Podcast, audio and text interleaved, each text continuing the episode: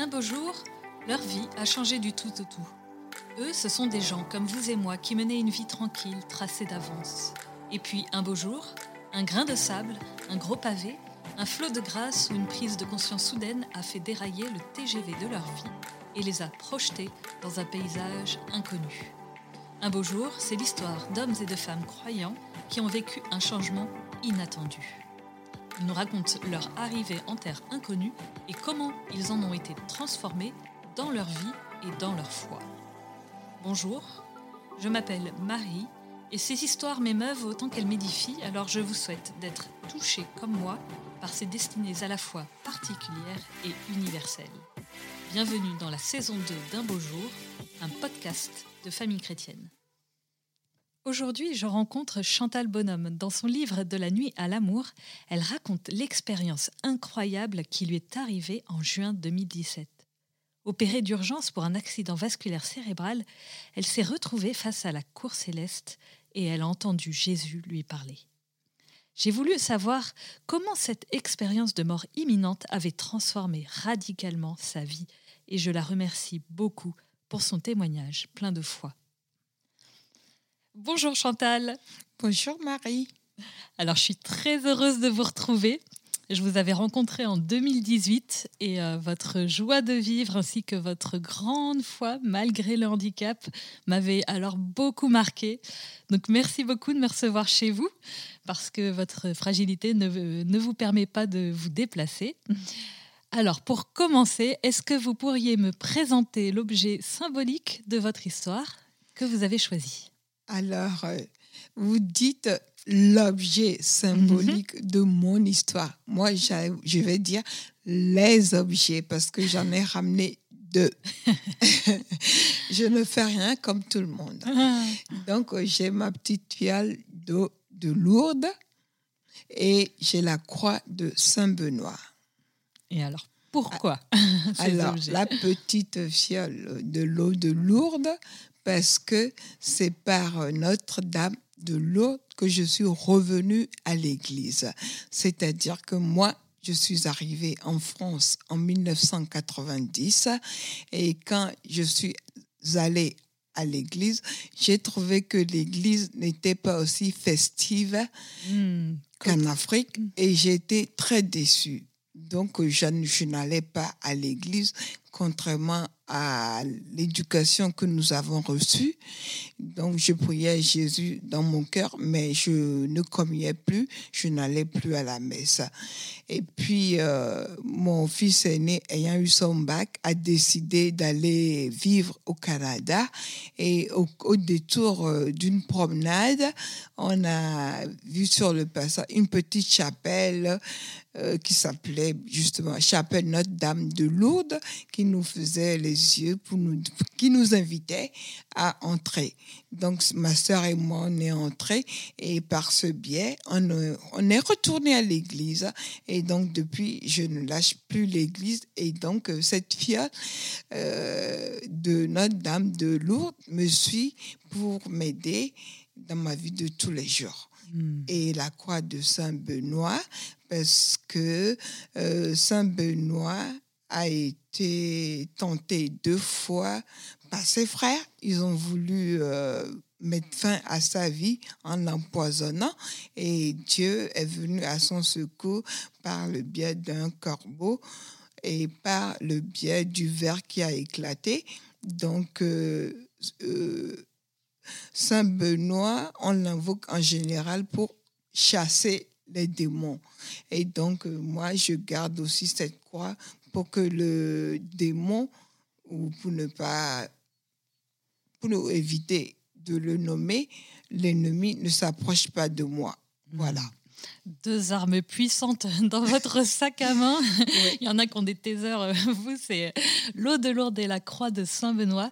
Alors, pour replacer les choses dans leur contexte, vous dites que vous êtes arrivé en France euh, en 1990 et effectivement, vous êtes euh, né au Togo, alors avec une maladie génétique rare du sang, la drépanocytose, qui est très douloureuse, et notamment en période de, crise. Euh, il faut alors euh, il faut alors aller à l'hôpital ou recevoir des soins pendant plusieurs jours. Et puis après, en quelque sorte, rattraper le temps perdu. J'ai bien aimé dans votre livre le moment où vous dites bah, j'avais deux fois moins de temps que les autres. Du coup, j'allais deux fois plus vite. et j'ai l'impression que ça vous a forgé très tôt une mentalité de, de battante. Vous avez construit une vie et une carrière professionnelle à la force du poignet.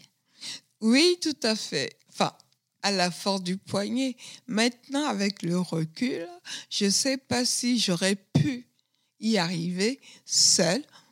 Maintenant, je me rends compte que Jésus était à mes côtés, même s'il était très discret. Mais à l'époque, je pensais que euh, j'avais construit tout ça à la force du poignet parce que, en effet, comme vous l'avez si bien dit, je suis atteinte de la drépanocytose et j'ai la forme homozygote.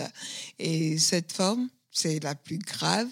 Et quand c'est pas détecté à temps, il y a un enfant sur deux qui meurt avant l'âge de 5 ans. Ah et donc, euh, comme j'avais moins de temps que les autres, euh, j'allais à la vitesse euh, grand V.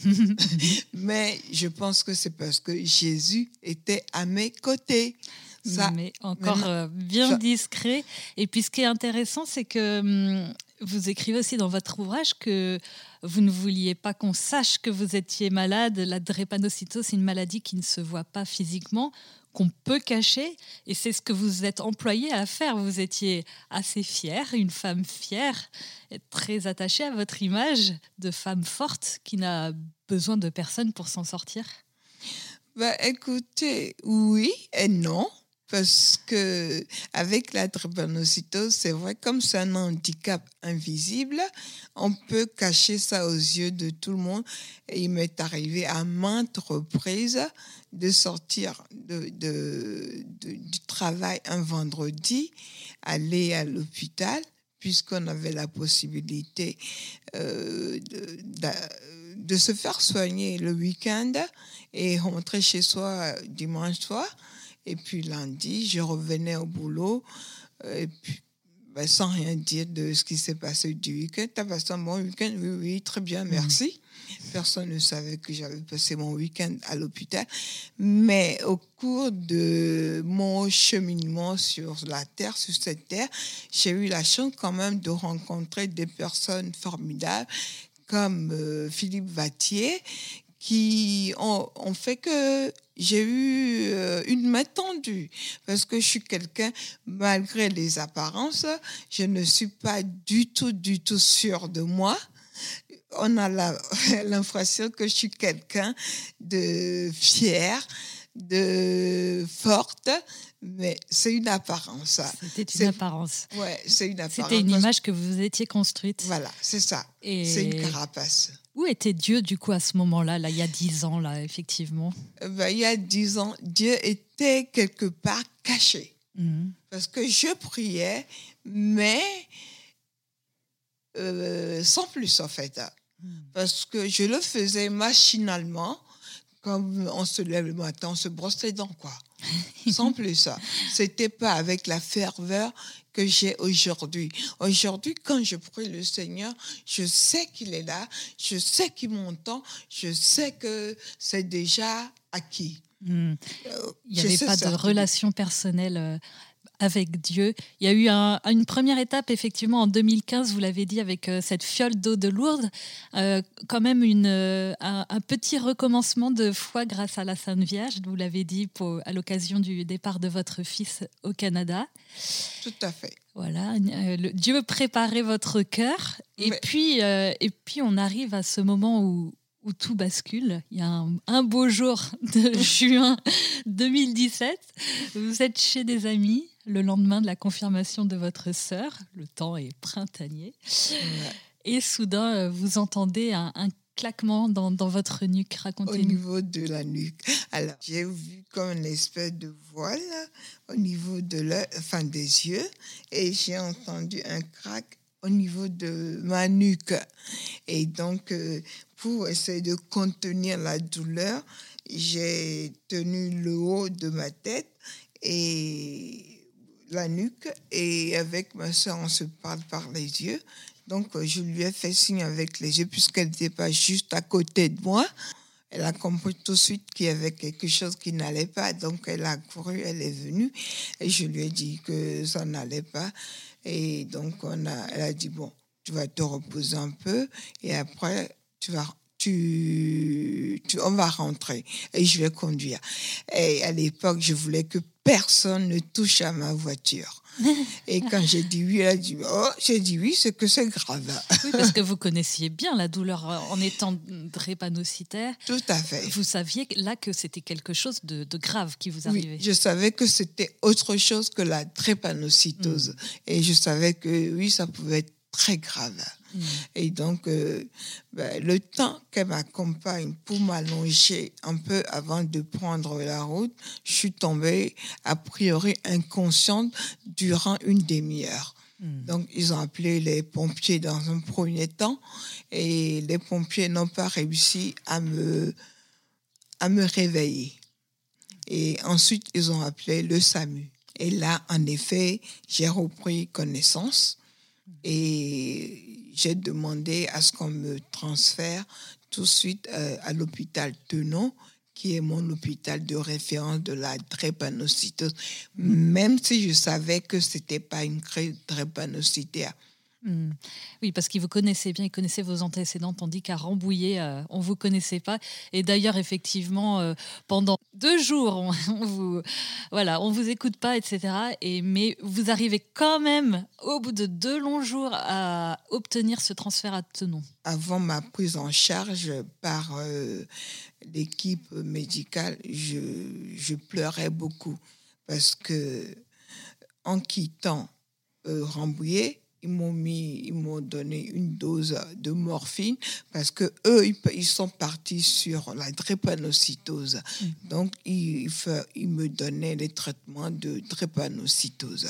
Et en réalité, vous aviez un AVC en fait. Vous aviez euh, une, même une double rupture d'anévrisme qu'il fallait opérer en urgence. Heureusement, à Tenon, Enfin, on découvre ça, heureusement grâce à un, médecin qui passait par là. Un par petit, hasard. Petit, clin d'œil de la Providence. Exactement.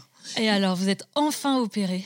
Je suis enfin opéré. Et donc, euh, au moment de la préparation pour l'opération, ben, il y a l'anesthésie qui s'approche de moi et qui me dit, bon, ben, Chantal, on va y aller. Et là, merci Seigneur, j'ai fait le signe de croix hmm? avant même d'arriver à la fin de mon signe de croix.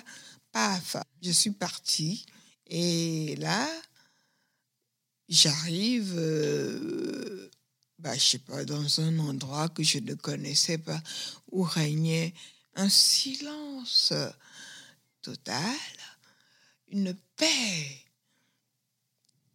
Je ne sais pas comment décrire enfin, j'arrive sur une estrade brumeuse et en face de moi, je vois en demi-cercle des êtres,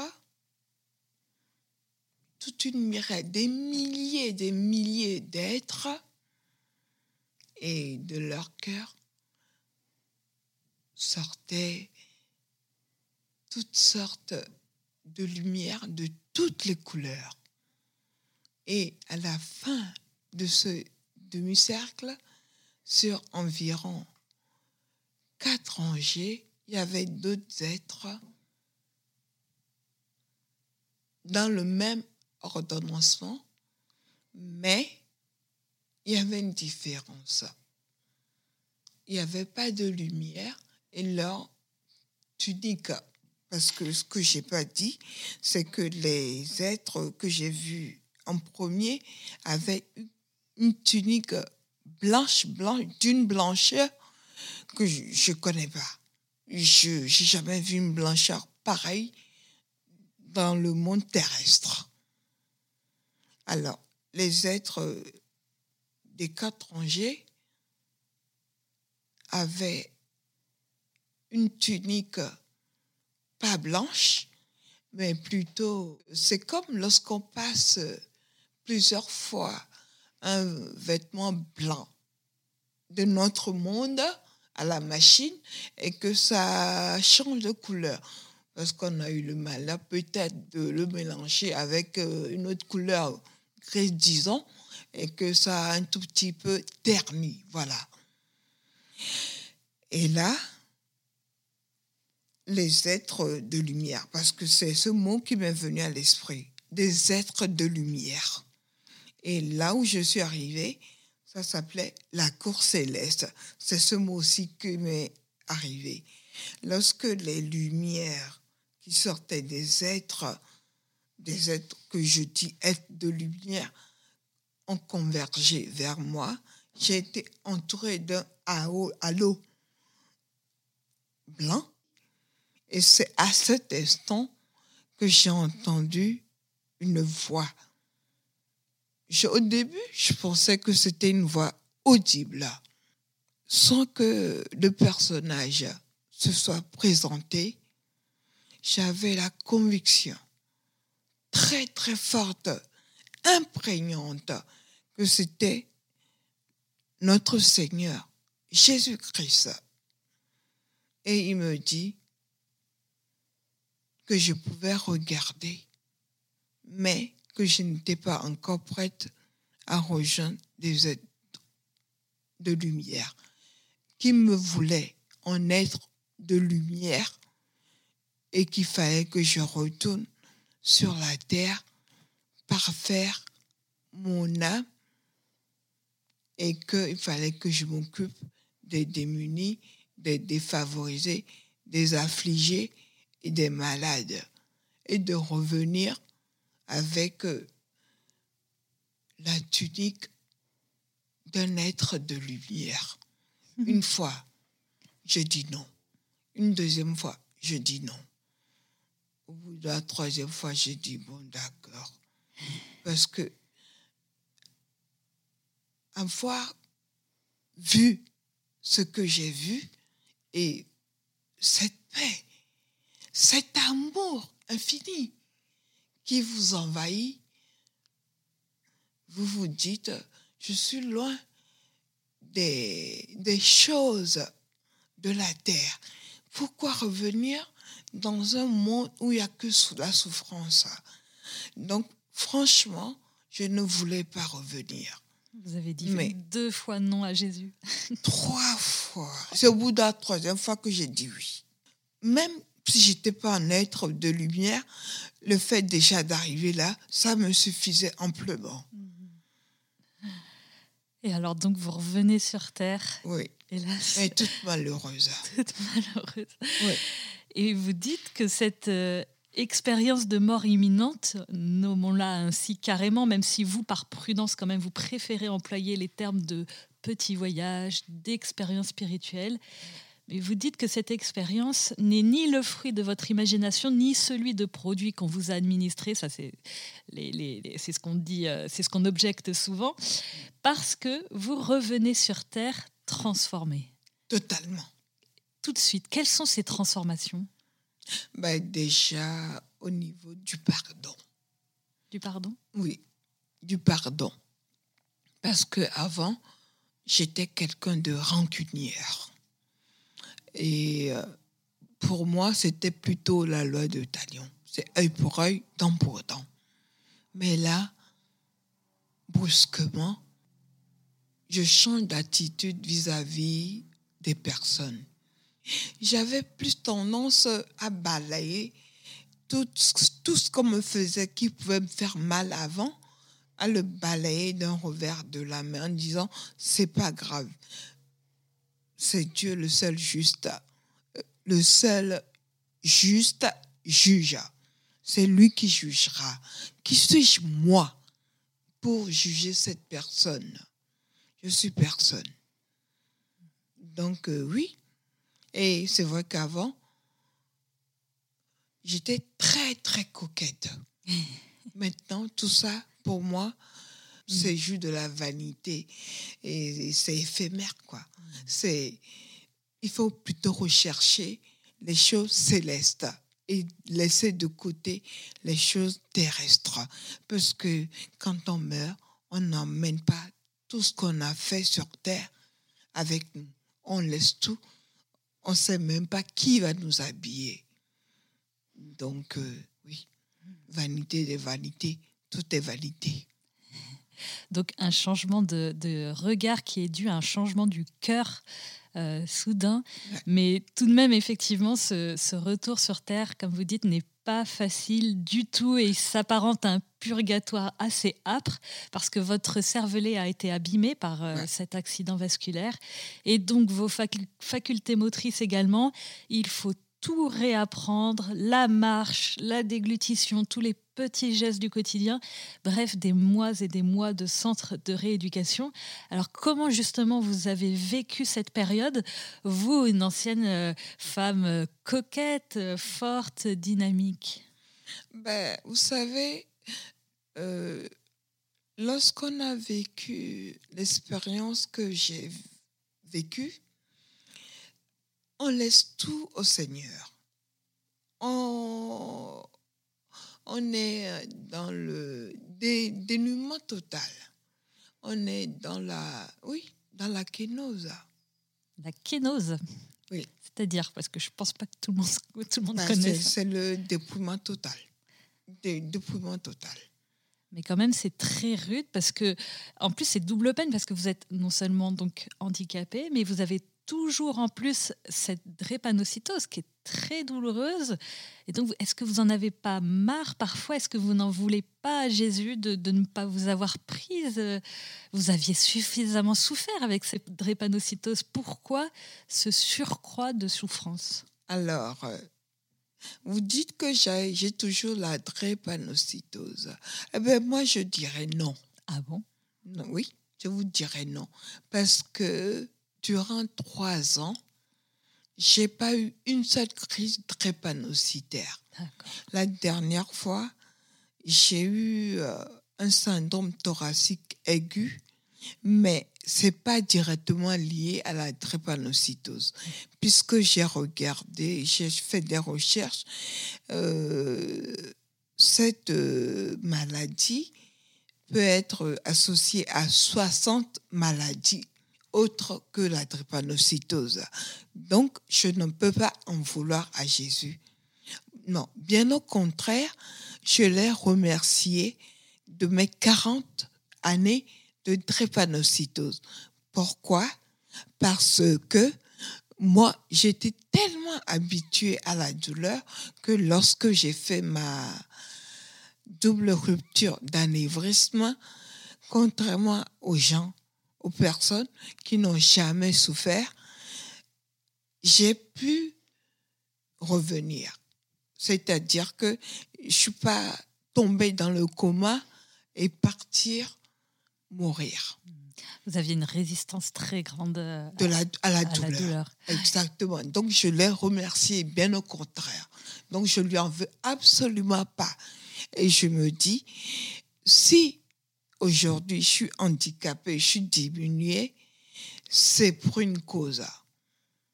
Peut-être qu'il veut, à travers moi, montrer certaines choses à certaines personnes. C'est-à-dire? Bah, C'est-à-dire que je suis peut-être, je dis je ne sais pas. Pour l'instant, il ne m'a pas encore euh, montré mon, chemin. Donc, euh, peut-être que dans quelques années, on en reparlera. Euh, je suis peut-être euh, un pas de drapeau pour quelque chose, j'en sais rien. Donc j'attends de voir euh, ce que le Seigneur attend de moi. Tout de même, dans votre livre, vous dites qu'il y a eu des moments très difficiles au cours de ces mois de rééducation. Oui, il y a eu des moments difficiles parce que quand vous, vous étiez très coquette et que vous mettez que des talons de 12 cm pour retrouver en basket, parce que les baskets, je les ai achetées quand j'étais au CERCI, au centre de rééducation. Oui, c'est un peu difficile, mais en même temps, il était là. Donc, ça a rendu la chose moins difficile que, que cela aurait pu être. Vous avez trouvé du sens à ces souffrances? Oui, la patience par exemple. Parce que avant j'étais quelqu'un d'impatiente. Mais là, j'ai compris qu'il fallait y aller doucement, doucement. Et que c'est l'heure du Seigneur qui est la bonne heure. C'est pas nous. C'est pas ce qu'on veut et quand on veut. C'est quand le Seigneur décide. Et quand j'étais petite, j'entendais toujours euh, une phrase que les gens disaient autour de moi. Là, je comprends mieux. C'est l'homme propose, Dieu dispose. Donc j'ai compris le sens de, ce, de cette phrase.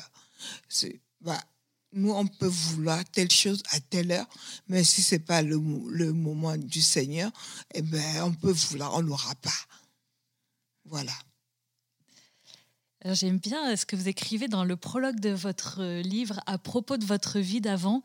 Ce besoin de m'en sortir seule comme une grande pour ne pas déranger m'a peut-être privé de la liberté d'aimer les autres autant que j'aurais dû, m'a coupé de beaucoup d'entre eux et a pu me rendre intransigeante vis-à-vis des personnes qui me sont pourtant les plus chères.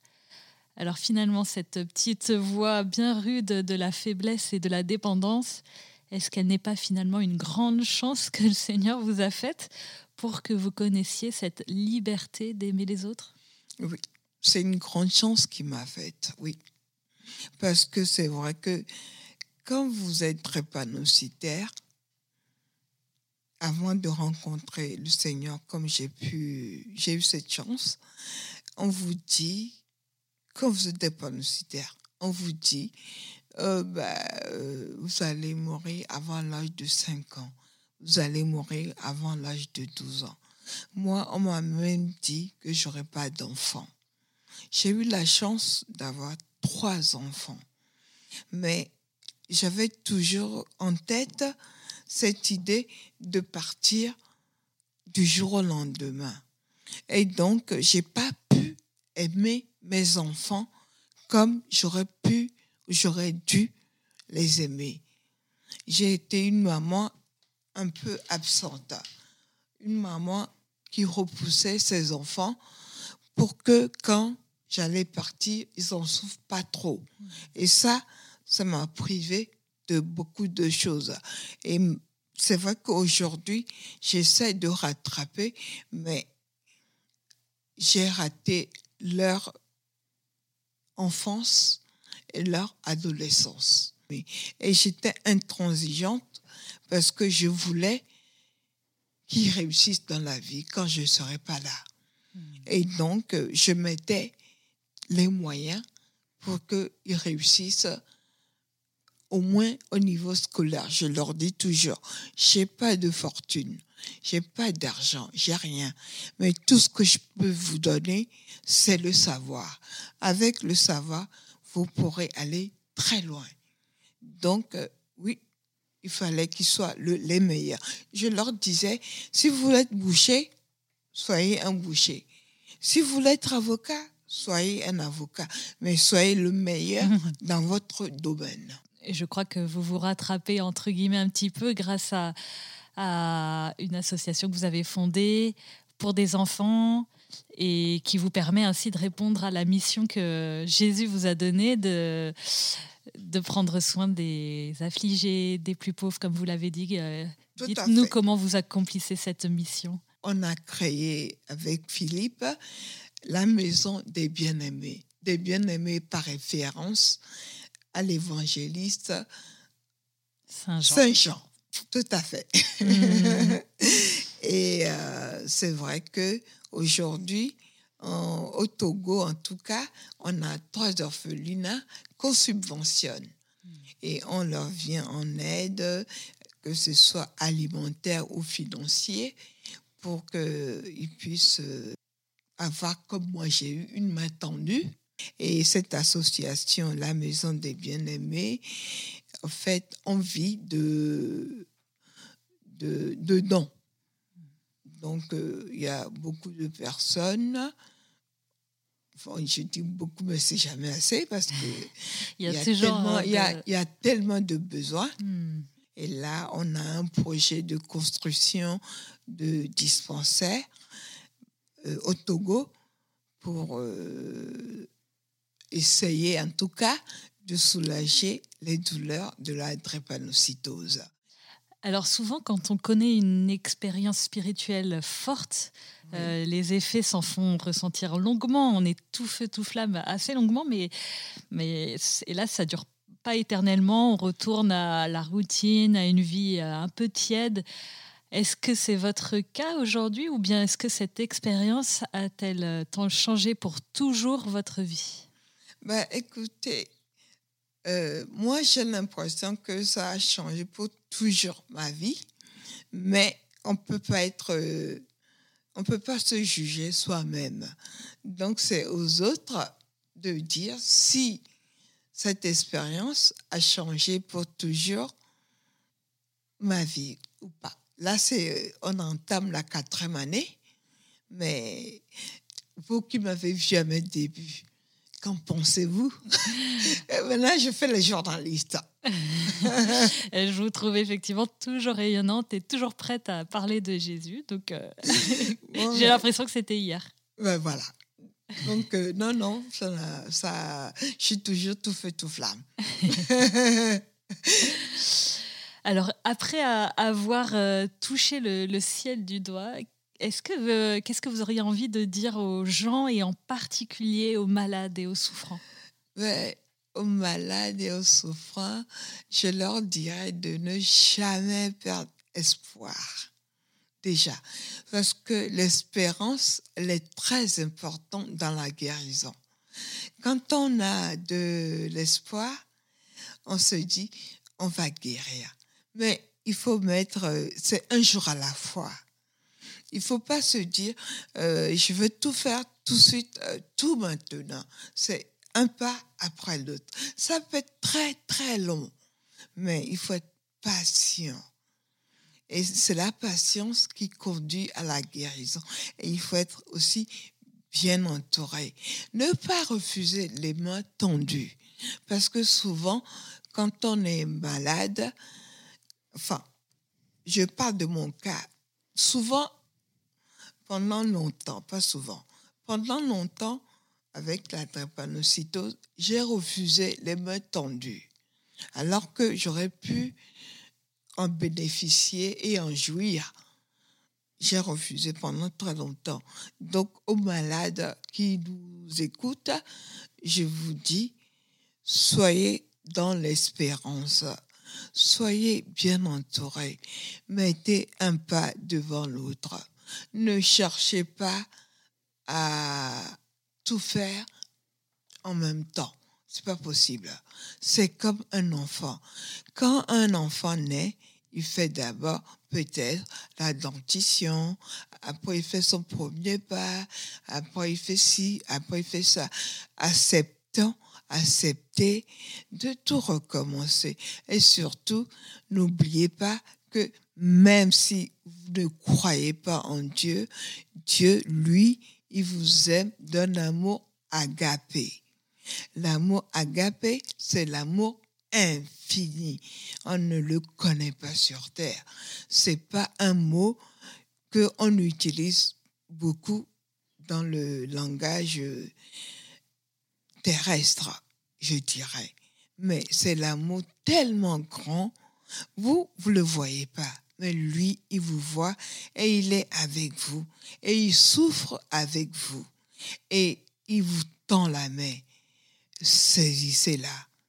Saisissez la main que le Seigneur vous tend et vous verrez, vous irez très, très loin. Et est-ce qu'il y a un livre, ça c'est une question que je pose toujours, euh, qui vous a rejoint dans, dans cette période après euh, votre expérience, votre petit voyage, euh, et que vous voudriez recommander, qui pourrait aider des personnes aussi? Oui. C'est vrai que quand je suis revenue, j'étais comme une folle parce que je ne comprenais pas ce qui m'était arrivé. Hmm. Donc, je cherchais, j'ai cherché. Et je suis tombée sur un livre qui m'a beaucoup, beaucoup aidé. C'est le livre de Nathalie Saraco et aux éditions Salvator. Le titre, c'est Beaux yeux.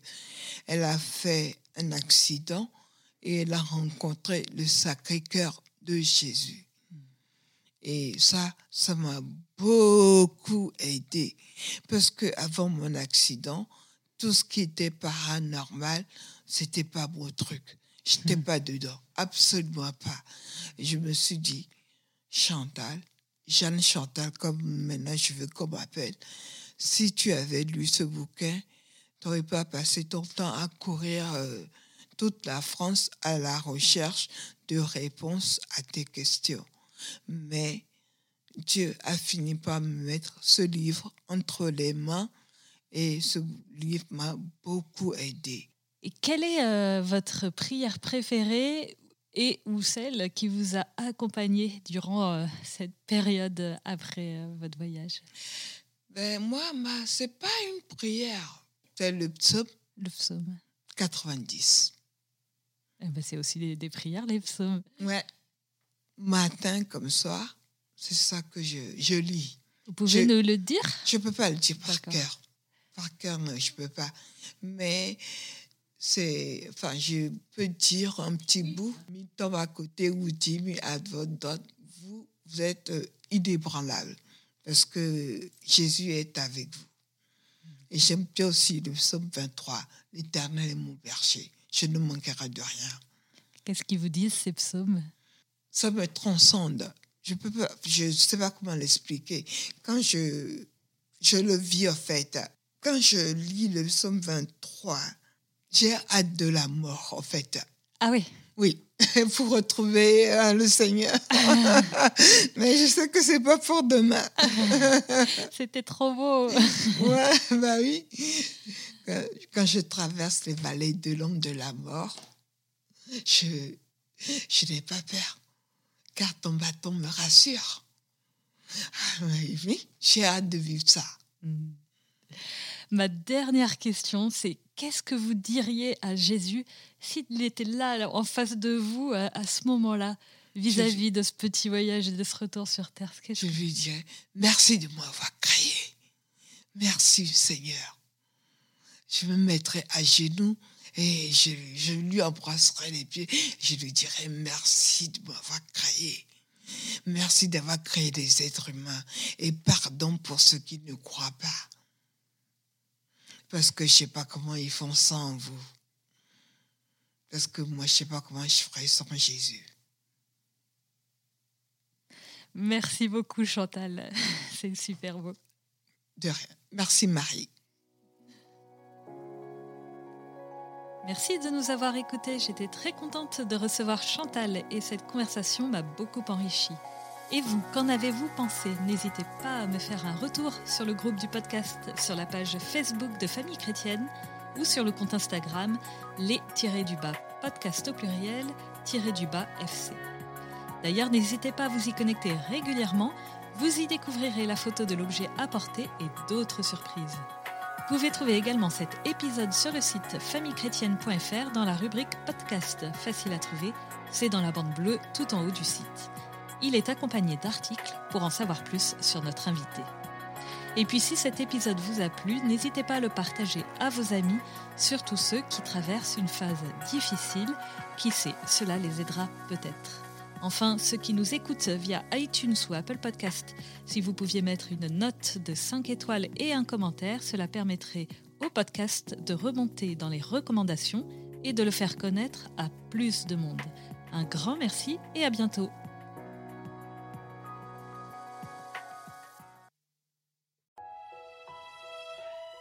Famille chrétienne vous invite à vivre le temps de carême avec ses contenus dédiés. Articles, podcasts, vidéos, newsletters vous aideront à méditer et à vous recentrer sur l'essentiel.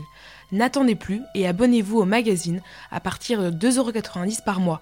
Rendez-vous sur boutique.famillechrétienne.fr.